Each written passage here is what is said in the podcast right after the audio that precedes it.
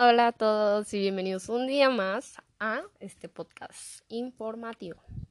El día de hoy vamos a hablar sobre un tema con el cual nos topamos todos los días ya que este nos rodea siempre y este tema es el conflicto. Primero hay que recordar que los conflictos siempre se van a dividir en dos partes. Bueno, o en otras palabras, siempre va a haber dos puntos diferentes de vista o hasta más. También hay que recordar que no siempre son malos, ya que aprendemos de estos y nos ayuda a no cometer los mismos errores o a tener más conocimiento para si se nos vuelve a presentar una situación parecida, similar a la que estábamos viviendo. Muy bien, ahora recordemos y sigamos con este punto muy importante que es que existen diferentes conflictos dependiendo de dónde provengan, de su origen. Por ejemplo, hay de normas de convivencia que se centra más en las tareas, comportamientos, acciones, conflictos que ocurren en la escuela, en la comunidad escolar o también en casa, que es cuando convivimos con más gente, como por ejemplo nuestra familia. El otro es el rendimiento escolar. Este proviene de la falta de interés que ponemos a nuestras acciones y que no estamos siempre motivados para realizar las mismas.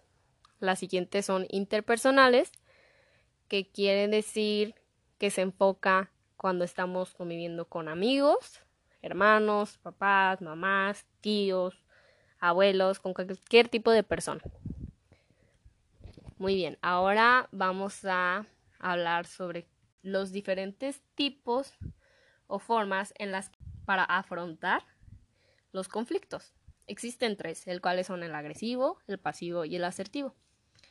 El agresivo se va y se centra a que, como su nombre lo dice, se quiere resolver de una forma agresiva. Un ejemplo sería cuando dos niños tienen una discusión y se van a los golpes. Esto sabemos que no deja nada bueno, al contrario deja más consecuencias negativas que perjudican después. Por lo que entendemos sobre este, sabemos que el conflicto, si lo quieres afrontar de manera agresiva, no se va a resolver. El siguiente es pasivo. En el pasivo se puede relacionar con la palabra tranquilo, tranquilamente, en calma, en una línea recta que no tiene ni sube ni baja, no hay alteraciones. Y esta se resume a que no se enfrenta al problema, entonces si pasa algo solamente te alejas y no tiene nada bueno ni nada malo a consecuencia de esto. Sin embargo, las consecuencias vienen hasta después ya que a corto plazo todo se queda en un punto medio donde no sale nada bueno ni nada malo.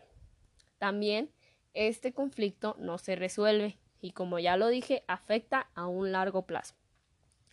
El siguiente y último es el asertivo, que esta es la forma correcta con la que se deben de afrontar los problemas. Esto es hablar con respeto, tener en cuenta las opiniones, sentimientos y el punto de vista de la otra parte o de la otra persona, recordando que aunque vamos a diferenciar en puntos de vista, se tiene que mantener tranquilo y siempre escuchar a la otra parte.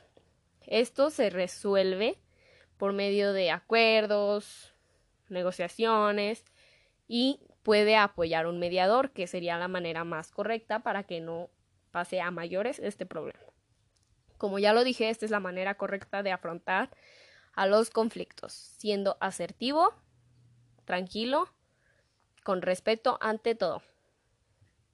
Y pues esto sería todo. Unas últimas palabras antes de terminar es que siempre hay que tener en cuenta estas palabras cuando se presente un conflicto.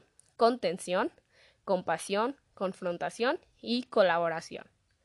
No lo olviden, resuelvan los conflictos asertivamente y disfruten. Gracias por escuchar.